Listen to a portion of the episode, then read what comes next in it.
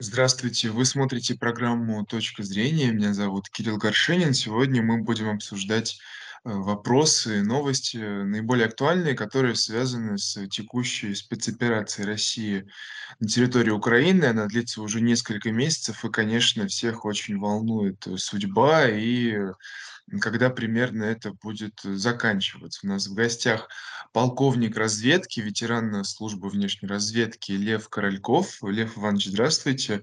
Спасибо большое, что согласились дать нам интервью. Э, хотел бы начать с недавнего заявления нашего министра обороны. Он сказал, что Россия сознательно замедляет темпы проведения спецоперации на Украине, чтобы позволить эвакуироваться и избежать жертв среди мирного населения. Вот что думаете по поводу этого заявления? И действительно ли замедление, этой спецоперации связано исключительно с, м, этим? Министр обороны совершенно прав, как по измененной тактике э, ведения этой специальной операции. Э, это замедление действительно основано на том, что надо избежать как можно больше жертв среди мирного населения. Потому что чем больше погибнет мирного населения, тем ухудшится обстановка в пределах нынешнего театра Одессе, то есть в районе Донбасса, где наиболее, находится наиболее крупная и наиболее подготовленная группировка украинских войск. Там они поэтому и хорошо держатся, во-первых. Они прекрасно э, оснащены по сравнению с другими, скажем, находящимися в других э, точках страны, районах. И действительно, это большая проблема. Война в городах это всегда связано с потерями, разрушениями и многочисленными жертвами. Не только среди, э, так сказать, э, воюющих сторон, но э, главным образом среди мирного населения. Мы по своей Великой Отечественной это знаем. Я ее застал, эту страну, когда она была совершенно разрушена. И когда, вот, скажем, от Петербурга до э, Киева я ехал на поезде, вот это была сплошная, 40 примерно девятом еще 50 году это сплошные развалины. Впрочем, через буквально лет пять все было уже восстановлено. Да, а те потери среди вот мирного населения, которые сейчас есть, они преимущественно с чем связаны? Потому что все равно Ну, есть это постоянно сводки. преимущественно с боевыми действиями, с обстрелами, с перестрелками между э, сторонами. Ведь наша новая тактика– это э, огнем э, от, отжимать противника э, дальше, дальше занимаем их э, оборонительных позиций. И как только мы их выжмем э, из укрепрайонов, которые ими создавались на протяжении последних восьми лет, э, тогда, собственно, на этих э, просторах украинских полей там особо не навоюешь. Поэтому Мгм. избрана так, чтобы избежать потерь и среди наших военнослужащих, участников боевых действий, так ну, и главным образом среди мирного населения. Да и в том числе среди этих мы оставляем везде коридоры, поэтому полного окружения нигде практически не, ну, может быть, в районе Авдеевки будет. А в основном это связано с тем, чтобы дать выход. Их выдавить надо. Вот эти наиболее э, агрессивные, так сказать, бандеровские, националистические, не только формирование, а вообще вот этот э, социальный слой. Э, вот, его надо просто выдавить. Дальше, дальше, дальше, вот до Западной Украины, пусть они в Польшу. Поэтому число беженцев все время в Европе увеличивается украинских.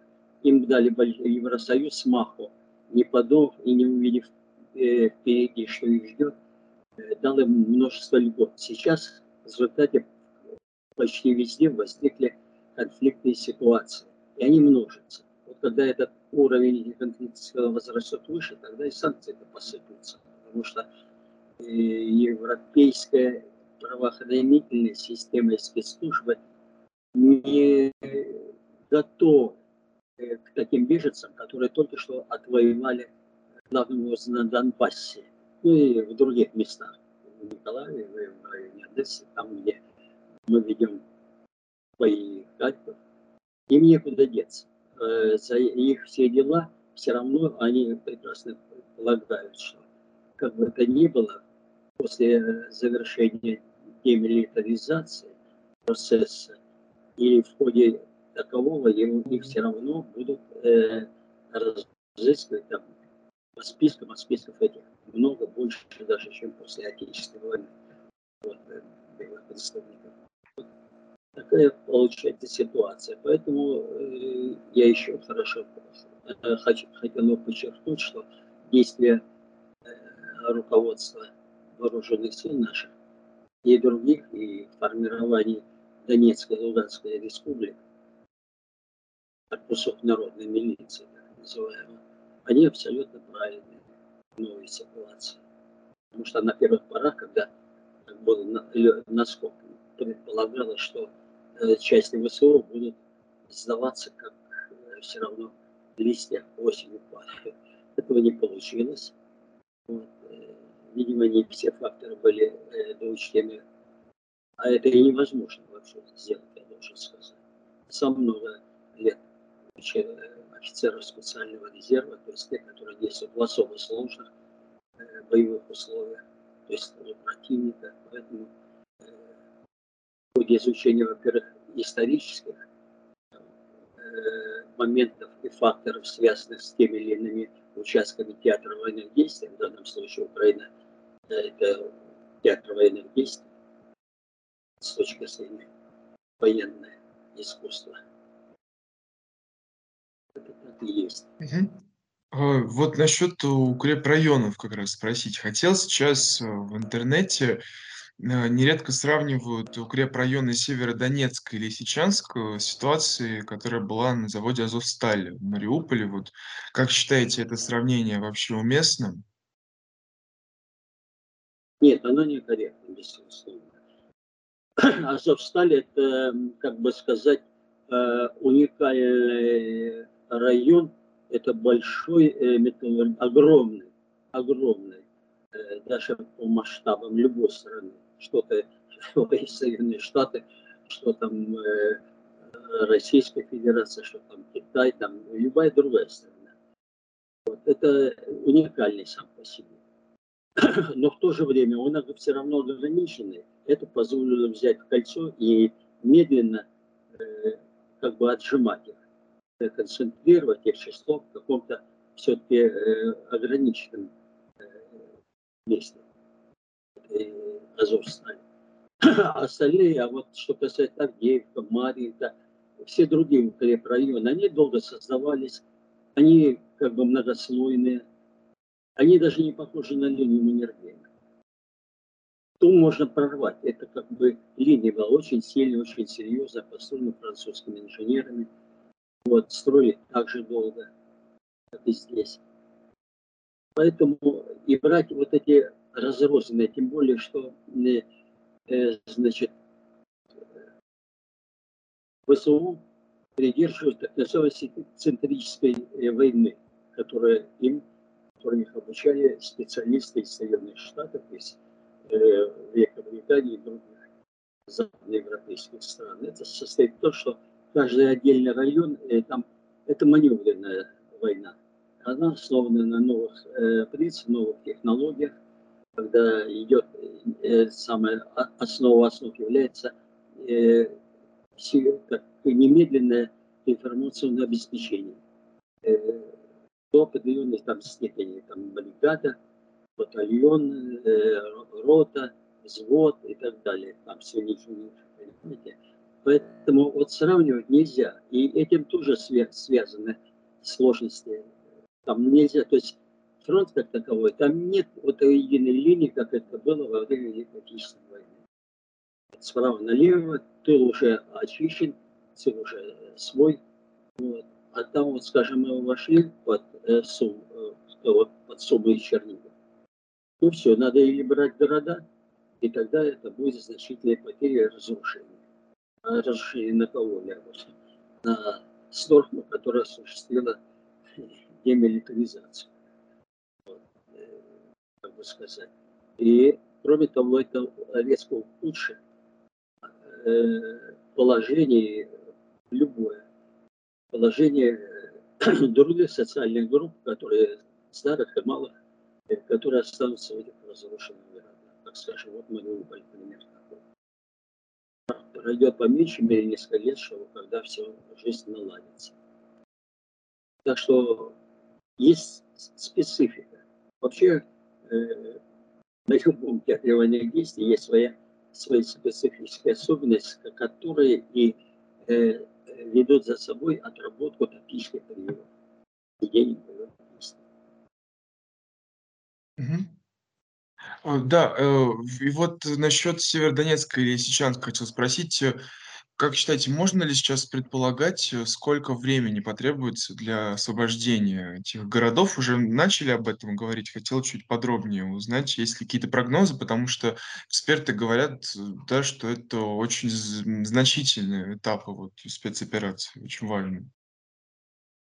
Понимаете, какое дело? Я хорошо знаю эти места. Я был в Донецке, и так как бы проездом, но и в Краматорске, скажем, в Славянске – в свое время еще, с, с Украиной были, все, все было нормально тогда, до, то есть до 1914 года.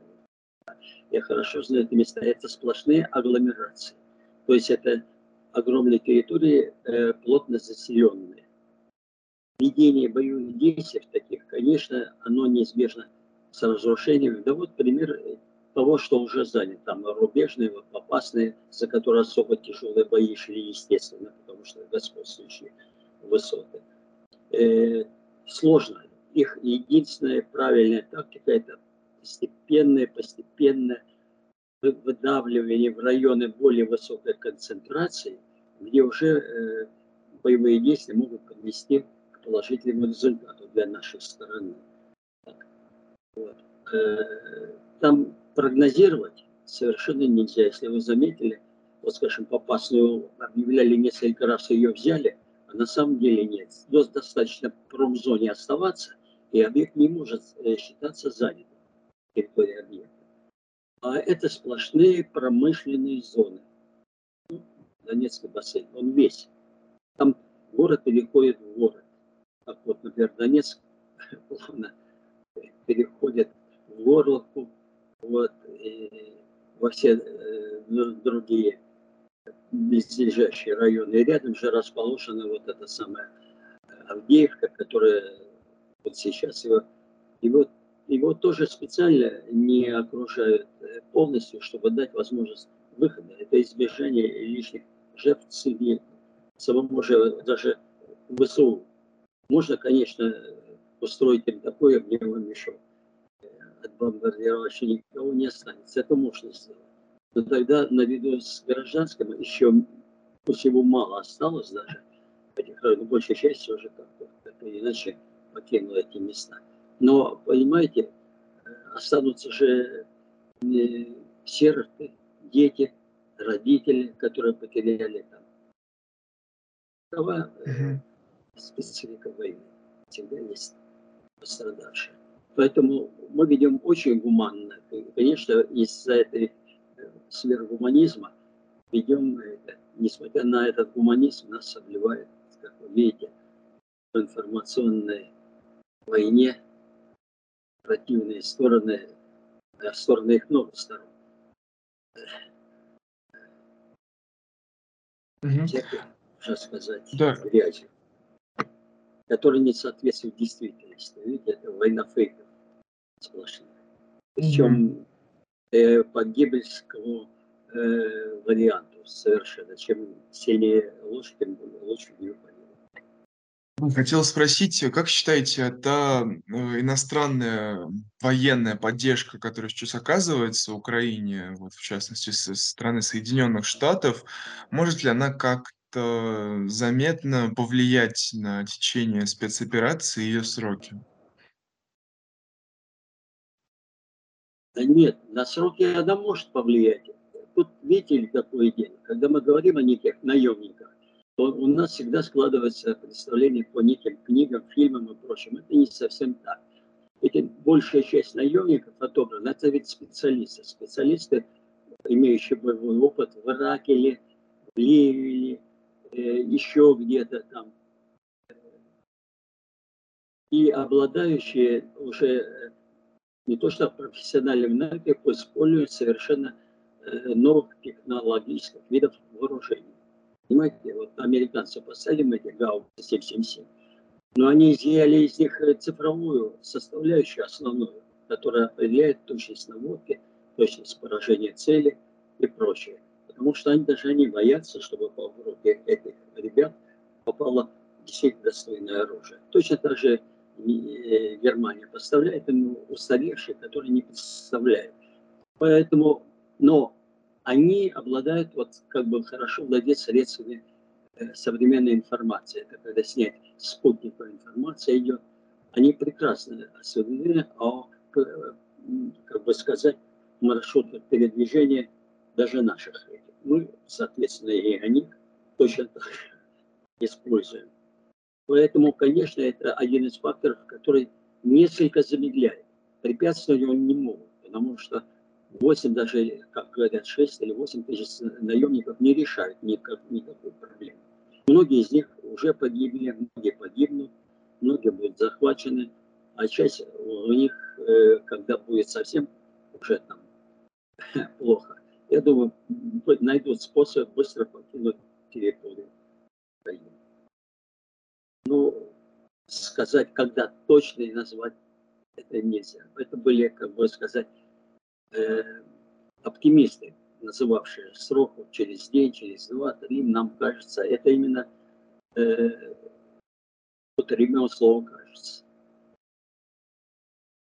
А исходить mm-hmm. надо из конкретно достигнутых результатов, вот, э, где тактика, вот это специфическая такая война нового поколения называется – там меняется постоянно тактика, необходимая, один из принципов стратегических войн. Надо быстро менять тактику. Оно так и делается. Но поскольку потенциал Российской Федерации как одного из центров мира, конечно, никаких шансов не оставит. И НАТО бы, если бы оно знало, обязательно бы вмешались, если бы они знали, что они достигнут успеха. Миллер в свое время э, в своем докладе Байдену сказал, что в прямом э, столкновении э, с Россией шансов у войск Соединенных Штатов нет.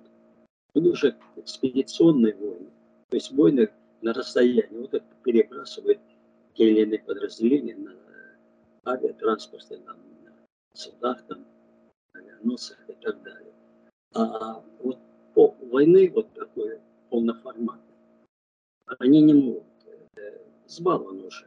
Да и в Европе, можно сказать, настоящий солдат нет. Европа уже не воевала 50 лет благодаря потерям вот э, тому, что достиг Советский Союз в свое время разгромив Германию, да что Германия, все, Европу практически. Против нас воевали и словаки, и хорваты, и итальянцы, и румыны, вот, и французы. Последние, кстати, кто держал Рейхстаг, были французские добровольцы дивизии СС. Что вот, что могу ответить на это. Да, Лев Иванович, заключительный вопрос вам хотел э, задать тоже насчет спецоперации. Все-таки э, я, я понял, что сложно очень говорить о сроках, это скорее такое гадание, но все же ожидают ли нас впереди какие-то, может быть, ключевые моменты спецоперации, или они уже пройдены, и на какие все, все-таки периоды еще стоит ориентироваться в будущем? То есть это год... В целом, в целом э, э, прогностика это ведь это такая э, вещь необходимая. Прогноз отличается от гадания. Прогноз основывается на конкретных фактах, факторах и условиях, в том числе изменяющихся условиях. Если спрашиваете меня, это мое личное, как говорится, как mm-hmm. говорят, каждая версия имеет право на существование, то определенный перелом будет примерно к августу, сентябрю, к осени. То есть это первый, вот это по-настоящему первый этап закончится, когда можно уже видеть дальнейший результат. Пока это не, не подошло еще, предсказать ничего нельзя. Учимся на ошибках. Это в любой войне и любая. Таких э, нет блестящих полководцев, которые могли все дать. Может против совершенно слабого, безоружного противника успешно проводить. А мы воюем с вполне достойным противником. Это фактически генетики наши люди. И качество у них бойцовые есть. У них нет, что, э, как бы сказать, основополагающей идеи и по-настоящей стимуляции. Э, потому что, ну, все-таки бандеровское движение – это довольно узкое националистическое движение, которое, собственно, полностью повторяет основу апологетики, апологетику вот этой нацистской Германии. Они у них учились традиционно и сохранили вот эту все. Серьезный противник, я должен сказать, но э, с катком, которым является наши вооруженные силы, не сравнится просто. И поэтому Европа воздерживается. Ни НАТО, ни Соединенные Штаты нет, на грань поставить применение даже тактического ядерного оружия, которое неизбежно приведет уже к полномасштабному. И тогда никого не останется. Все правильно. Mm-hmm. Зен говорит наш. Вот. Но они не слушают предостережений.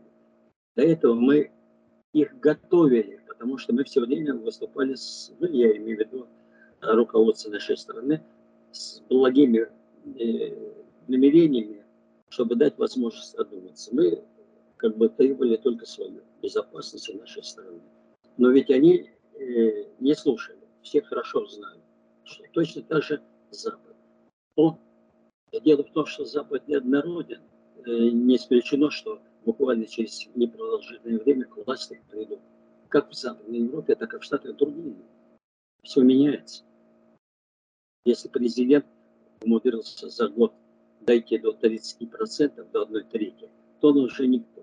Если его, э, как бы, дезавуирует э, собственный МИД в лице э, секретаря, секретаря по иностранным делам, это уже говорит. И кроме того, ну, вот есть еще один факт Э, на этом поле битвы э, отрабатываются вот новые приемы новых войн и новых вооружений. Кого сильнее технологии, новое ведение не только боевых действий, но и вооружений. Ну, у нас э, где-то они чуть-чуть, может быть, впереди, но где-то и мы уже очень даже. И, во всяком случае, у нас есть система вооружений, которых у них не будет в ближайшие несколько лет. Но вот в эти несколько лет как раз и целесообразно все же конец прийти консенсусу, как говорит Михаил Сергеевич. Угу. Угу. Будем следить за развитием ситуации. Лев Иванович, спасибо большое за интересную беседу. Это была программа «Точка зрения». Меня зовут Кирилл Горшенин. Сегодня мы беседовали с полковником разведки, ветераном службы внешней разведки э, Львом Корольковым. Спасибо, что остаетесь с нами.